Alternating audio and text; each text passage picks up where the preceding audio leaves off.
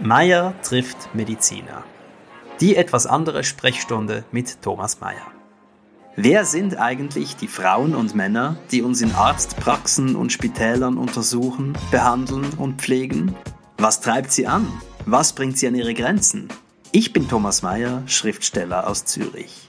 In dieser etwas anderen Sprechstunde treffe ich spannende Menschen aus der Medizin und unterhalte mich mit ihnen über die großen und kleinen Fragen des Lebens.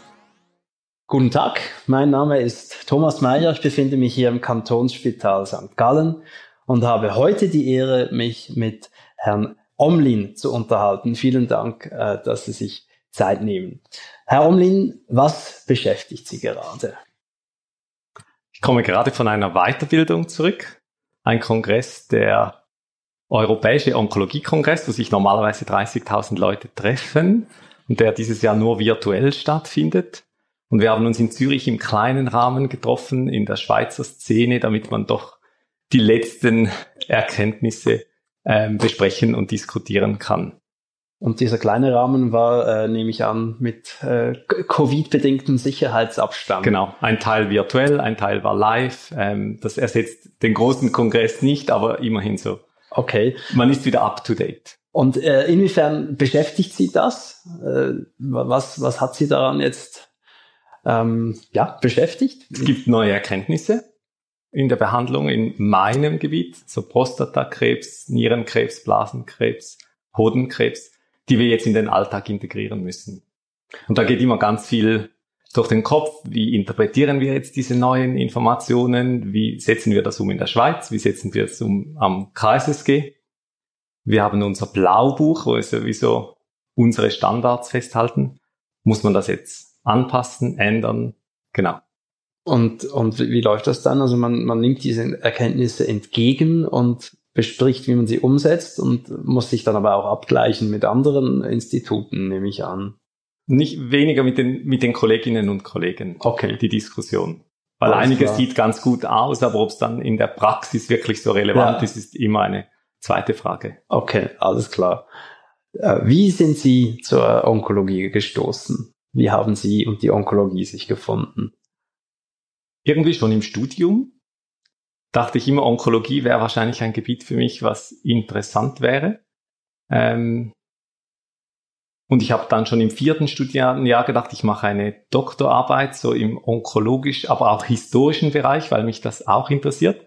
Und ich, es gibt ein medizinhistorisches Institut in Bern und die haben einen Doktoranden gesucht, der mit der Arbeitsgruppe der Krebsliga, wo Damals hieß es unbewiesene Methoden in der Onkologie sich beschäftigt haben. Heute heißt es Integrativmedizin. Ähm, es war so zwischen von unbewiesene Methoden zu alternativ, zu komplementär und jetzt integrativ. Das sind so die Stationen, die diese Thematik ähm, sozusagen mit sich gebracht hat. Ähm, ist das äh, ist das aber jetzt nicht zu verwechseln mit der Alternativmedizin und der Komplementärmedizin, die in aller Munde ist?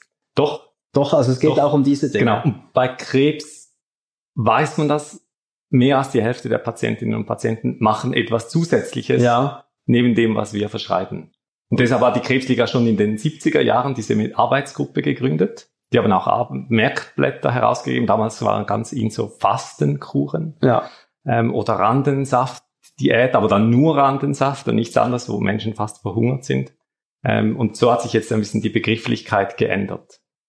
Und wie stehen Sie dazu, wenn jetzt ein Patient von Ihnen äh, da noch lauter Dinge nebeneinander tut? Es gibt immer zwei Aspekte. Eines ist, ist es gefährlich für den Patienten oder die Patientin? Es gibt Methoden, die das Leben zum Teil auch gefährden. Nennen Sie eine? Ebenso ausgeprägte Fastenkuren zum Beispiel. Ähm, oder wenn man sich ganz einseitig mit irgendwelchen Vitamin C ganz hochdosiert, über, überdosiert letzten Endes. Ähm, und dann ist die andere Frage, was kostet es? Und in der Schweiz haben wir ja viele Methoden. Wir haben die Misteltherapie schon aus den 20er Jahren vom letzten Jahrhundert. Und wir haben zum Glück hier das Zentrum für integrative Medizin am Kantonsspital. Ist aus der Onkologie entstanden, weil sich ein Onkologe speziell damit beschäftigt hat. Inzwischen ist es ein eigenes Zentrum. Und ich schicke die Patienten, wenn sie sich dafür interessieren, für eine Beratung ins ZIM. Und da werden Sachen gemacht, die vertretbar sind, die finanzierbar sind und doch die Eigenmotivation, etwas Zusätzliches zu machen, unterstützen. Wie stehen Sie, äh, es, es gibt ja, was die, die, ähm, die Herkunft einer Krebserkrankung anbelangt, gibt es äh, alle möglichen äh, Überzeugungen. Ähm, was sagen Sie jemandem, der äh, zu Ihnen kommt und ähm, überzeugt ist, dass das nicht mit einer äh, erblichen Belastung zu tun hat oder mit Umwelteinflüssen, sondern mit, mit einer, äh, ich sage jetzt, gegen sich gerichteten Lebensweise. Also der, der überzeugt ist, dass er irgendetwas falsch gemacht haben muss im Umgang mit sich selbst. Was sagen Sie so jemandem? Das ist ein häufiges Thema. Ähm, und ich hatte kürzlich einen jungen Mann mit Hodenkrebs, der mich auch gefragt hat, wie entsteht denn Krebs? Erklären Sie mir das mal. Und er fand dann meine Erklärungen nicht so überzeugend. Machen Sie die mal ganz kurz, in zwei, drei Sätzen. Wir erklären uns das äh, ganz pragmatisch, dass bei der Zellteilung, bei Hodenkrebs jetzt im, im Hoden, wo Milliarden von Spermien produziert werden, Fehler passieren, die in der Regel der Körper korrigieren kann. Und ab und zu passiert halt ein Fehler oder ein größerer Fehler, der nicht korrigiert werden kann und eine Zelle kann sich unabhängig machen von der Regulation. Ähm, aber eben, er wollte und das hat ihm nicht gepasst. Nein, er wollte mehr und mehr ins Detail. Was spielt die Ernährung für eine Rolle? Was spielen Umwelteinflüsse für eine Rolle? Und welche Rolle spielen die? Verschiedene, aber man kann es im Einzelfall natürlich dann nie ja. so genau definieren. Und genau, auch die, auch psychische Belastung, Stress in der Partnerschaft und so weiter. Ähm, und ich glaube, das muss man ernst nehmen, weil für viele ist es eine Realität und möchten auch etwas ändern daran. Eben vielleicht aus der komplementären Ebene oder mit unserer Psychoonkologie, dass wir das anbieten, dass man das angeht. Und, und würden Sie persönlich jetzt sagen, ja, Stress in der Partnerschaft kann dazu beitragen, dass man eine solche Erkrankung bekommt? Eine, ist eine schwierige Frage. Ist, glaube ich, nicht Ja oder Nein zu beantworten. Mhm. Es gibt so Forschungsgebiete, Psychoneuroimmunologie, die sich mit der Psyche, dem Nervensystem, dem Immunsystem beschäftigt. Aber es ist nicht erwiesen. Aber Sie können, man kann sich vorstellen. Man kann es sich vorstellen. Und zunehmend sieht man auch solche ähm, Erkenntnisse. Und konnten Sie aber es ist, Entschuldigung, aber es ist nicht so, dass man einfach nur den Stress lösen muss ja. und dann verschwindet der Krebs wieder. Das gibt's auch. Es gibt diese Krebstheorie. Man muss nur das Psychotrauma auflösen und der Krebs verschwindet. Und da versuche ich auch immer zu sagen, man darf sich nicht zu sehr unter Druck setzen. Konnten Sie diesem äh, Patienten insofern helfen, als, als sie seine, seine Neugier befriedigen konnten? Oder wie, wie, ist die, wie hat dieses Gespräch geendet? Er kommt wieder und er macht jetzt mit in einem Programm des integrativen Zentrums Mind Body Medicine, das über acht Wochen geht. Immer einen halben Tag, wo so verschiedene Aspekte aus der Krebserkrankung, Ernährung, ähm, Bewegungstherapie und so weiter ähm, behandelt werden. Gibt es das auch, dass, dass ein, Sie sagen, er kommt wieder, gibt es auch, dass Patienten verschwinden? Könnte auch sein, dass er unzufrieden ist mit der Antwort ja. und findet, er, er sucht jemand anderen, der ihm das besser erklären kann. Das ist Ihnen auch schon passiert? Selten. Ich bin einfach, ich bin ehrlich und sage, wenn ich, es gibt ja einfach Sachen, die man nicht beantworten kann. Und äh, von wegen Ehrlichkeit, wie sagen Sie es denn jemandem, dass er frühzeitig sterben wird? Ich glaube, das, ist das schwierigste ähm, Thema, gerade bei jungen Patienten. Ich beschäftige mich mit Hodenkrebs, das sind vor allem junge, 20, 30-Jährige. Mit Prostatakrebs, das sind vor allem ältere Männer. Ähm, ich versuche immer einen Moment zu finden, wo wir es einmal intensiv besprechen. Das ist keine heilbare Situation. Das wird irgendwann dazu führen, dass man diese Person stirbt am Krebs, aber nicht jedes Mal in jeder Besprechung.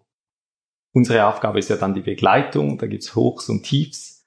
Oder wir haben mal so eine Arbeit gemacht über Metaphern, wie kommuniziert man mit Metaphern. Zum Teil kann man als Bergführer fungieren über, eine, über einen Gletscher, vielleicht auch durch schwierige Stürme. Andere Leute sagen Seefahren und man navigiert. Das sind so, so Bilder, die wir manchmal verwenden. Ähm, was haben Sie durch, durch Ihre Arbeit über die Menschen gelernt? Dass man nichts aufschieben sollte im Leben. Ich höre es immer wieder, dass Leute dann, so eine Krebsdiagnose lässt einen nicht mehr los. Das ist wie so, das sehe ich häufig so wie so ein Stempel. Einen Herzinfarkt hat man, aber steckt man eher weg ähm, und lebt meistens ähnlich weiter wie vorher. Eine Krebsdiagnose bleibt sowieso hängen und dann gibt vor allem, wenn es eine unheilbare Situation ist, Leute, die sagen, aber ich habe doch immer so viel gearbeitet und ich wollte doch noch so viel, dass es dann manchmal plötzlich zu spät ist.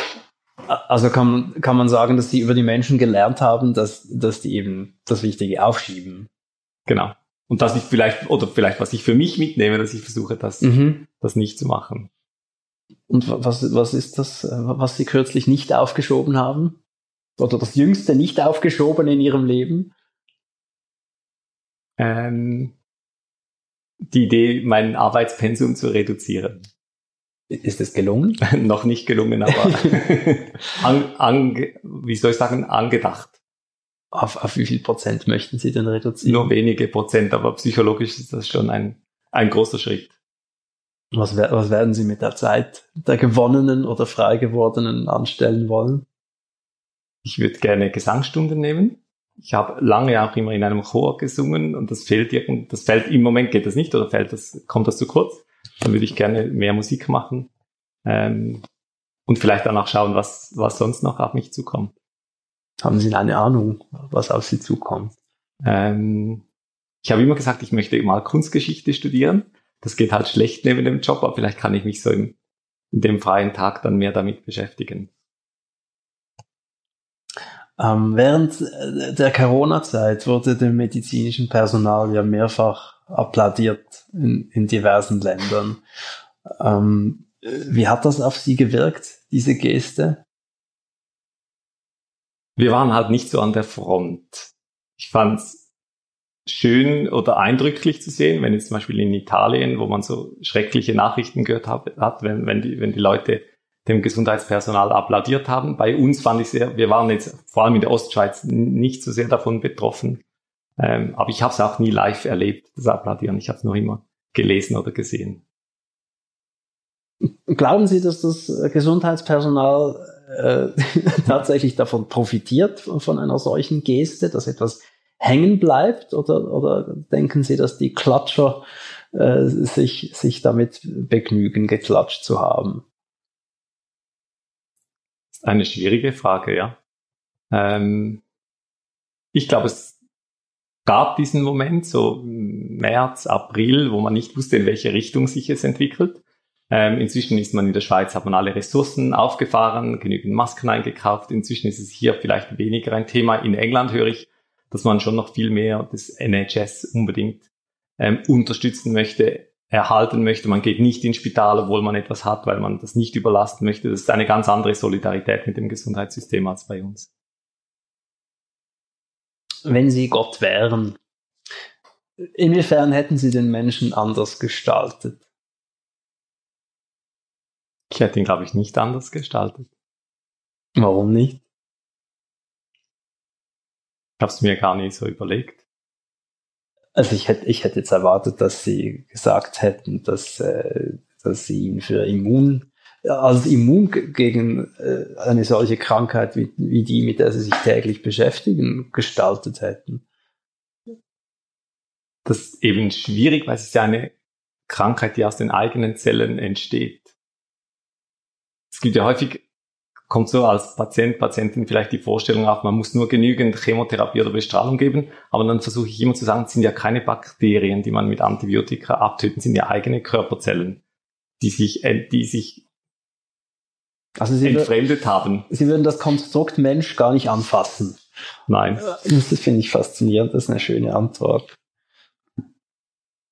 Wie, wie gehen Sie ähm, mit mit den trauernden Angehörigen um? Also eine Krebsdiagnose ist ja nicht nur für den Patienten ein, ein Schock, sondern, sondern es betrifft ja auch ein Umfeld. Ist, ist das für Sie auch ein Mitpatient sozusagen? Oder, oder ist, ist das etwas, was, was Sie einfach mitnehmen am Rande? Oder wie gehen Sie mit diesen Menschen um? Vor allem mit den Kindern von Betroffenen? Ganz, ist ganz unterschiedlich, ganz individuell. Was mir unangenehm ist, ist, wenn ein Patient oder eine Patientin regelmäßig zu Terminen kommt und ich weiß, er oder sie ist verheiratet, hat vielleicht Kinder und es kommt nie jemand mit. Dann mache ich mir etwas Sorge, was wird dann zu Hause erzählt, was, was, was hat er oder sie verstanden, bekommen die oder die Familie bekommt die mit, um was es geht, gerade wenn es um Therapieentscheidungen geht. Äh, und da versuchen wir Angehörige mit einzubinden. Also fragen Sie nach, warum ja. da niemand kommt? Ja. Und was bekommen Sie für Antworten? Manchmal keine Zeit, manchmal er oder sie will sie nicht belasten. Ähm, und dann gibt es Momente, wo ich sage, beim nächsten Termin wäre es wichtig, wenn jemand mitkommt. Wir haben dann auch eben die Psychoonkologie, macht auch durchaus manchmal Beratungen. Ich kann das auch empfehlen, dass vielleicht ein Patient nicht möchte, aber vielleicht die Frau gerne mal eine psychoonkologische Beratung hätte, ähm, wie sie mit der Situation umgeht, weil sie sieht vielleicht den Mann schlechter und schlechter werden. Ähm, genau. Wenn jemand verstirbt, bieten wir ihm an, dass die Angehörigen noch einmal zum Gespräch kommen. Im Nachgang. Ist das etwas, was in Anspruch genommen wird? Ja. Nicht immer, aber immer wieder. Und ich sage immer, vielleicht bleiben Bilder zurück oder Fragen zurück oder es gibt irgendetwas, was medizinisch vielleicht manchmal geht es plötzlich abrupt schnell schlechter oder es passiert etwas Ungewöhnliches und das bleibt manchmal so unangenehm hängen, dann biete ich das an. Und wie, wie gestalten sich diese Gespräche? Das sind intensive Gespräche. Manchmal ist es ganz kurz nach einem Todesfall, manchmal auch zwei, drei Monate später und wir reflektieren noch einmal die Krankheitsgeschichte. Und es, es sind das äh, Momente, in denen Sie ich sage jetzt mal, in denen sie dem Verstorbenen auch nochmal begegnen und ihn so, ihn so mhm. verabschieden können. Das ist meistens so der Anfang, dass man nochmal ja, reflektiert oder, oder sich austauscht, was für eine Person das war und verstorben ist. Gehen Sie zu Beerdigungen Ihrer Patienten? Meistens nicht, weil sie sind unter der Woche und der Tagesablauf ist so gefüllt, dass es meistens nicht reicht. Aber wir bekommen immer wieder Todesanzeigen ähm, und auch die Option teilzunehmen. Also das heißt, wenn Sie gehen, dann weil es terminlich möglich ist. Genau. Ich weiß jetzt nicht, ob ich an jede Beerdigung mhm. gehen würde, weil genau. Es ist ja auch, auch als Patient ist einem nicht jeder gleich nahe, denke ich, oder? Genau. Ja. Und es gab auch schon Situationen, wo ich teilgenommen habe, ja. Mhm. Was ist Ihr, Ihr schönstes Erlebnis in, in Zusammenhang mit, mit einer Krebserkrankung? finde das immer so schwierig, so Hitlisten. Ähm, ich glaube, schön ist, wenn wir eine, eine gute Beziehung aufbauen können. Ähm, und das haben wir in der Schweiz, weil in der Regel haben Patientinnen und Patienten in der Onkologie eine Ansprechperson. Ich habe drei Jahre in England gearbeitet, da sehen die Patienten jeden Tag oder jedes, bei jedem Termin einen anderen Arzt, eine andere Ärztin. Wir bauen so eine Beziehung auf. Und ich glaube, viele Patienten, die wir betreuen, können nicht geheilt werden. Und dann ist es ja das Ziel, dass wir die Zeit, die ihnen bleibt, möglichst gut gestalten. Mit allem, was an Auf und Abs kommt. Und das, genau, ist vielleicht eine schöne Begleitung. Es ist nicht das schönste Erlebnis, aber es ist eine. Aber es ist ein schönes Empfinden gegenüber dem System. Genau. Kann dass auch hier möglich ist, dass in der Schweiz auch so möglich ist. In anderen Ländern ist es nicht so. Sie haben gesagt, äh, Patienten, die, die äh, nicht geheilt werden. Es gibt also auch Patienten, die geheilt werden, die man als geheilt mhm. betrachten darf. Mhm. Hodenkrebs ist grundsätzlich heilbar. Ja. Lance Armstrong, den kennen nicht mehr alle, der, der jungen Patienten, hat, hatte Hirnmetastasen, war überall metastasiert vom Hodentumor und wurde geheilt und nach, nachher dann die Tour de France.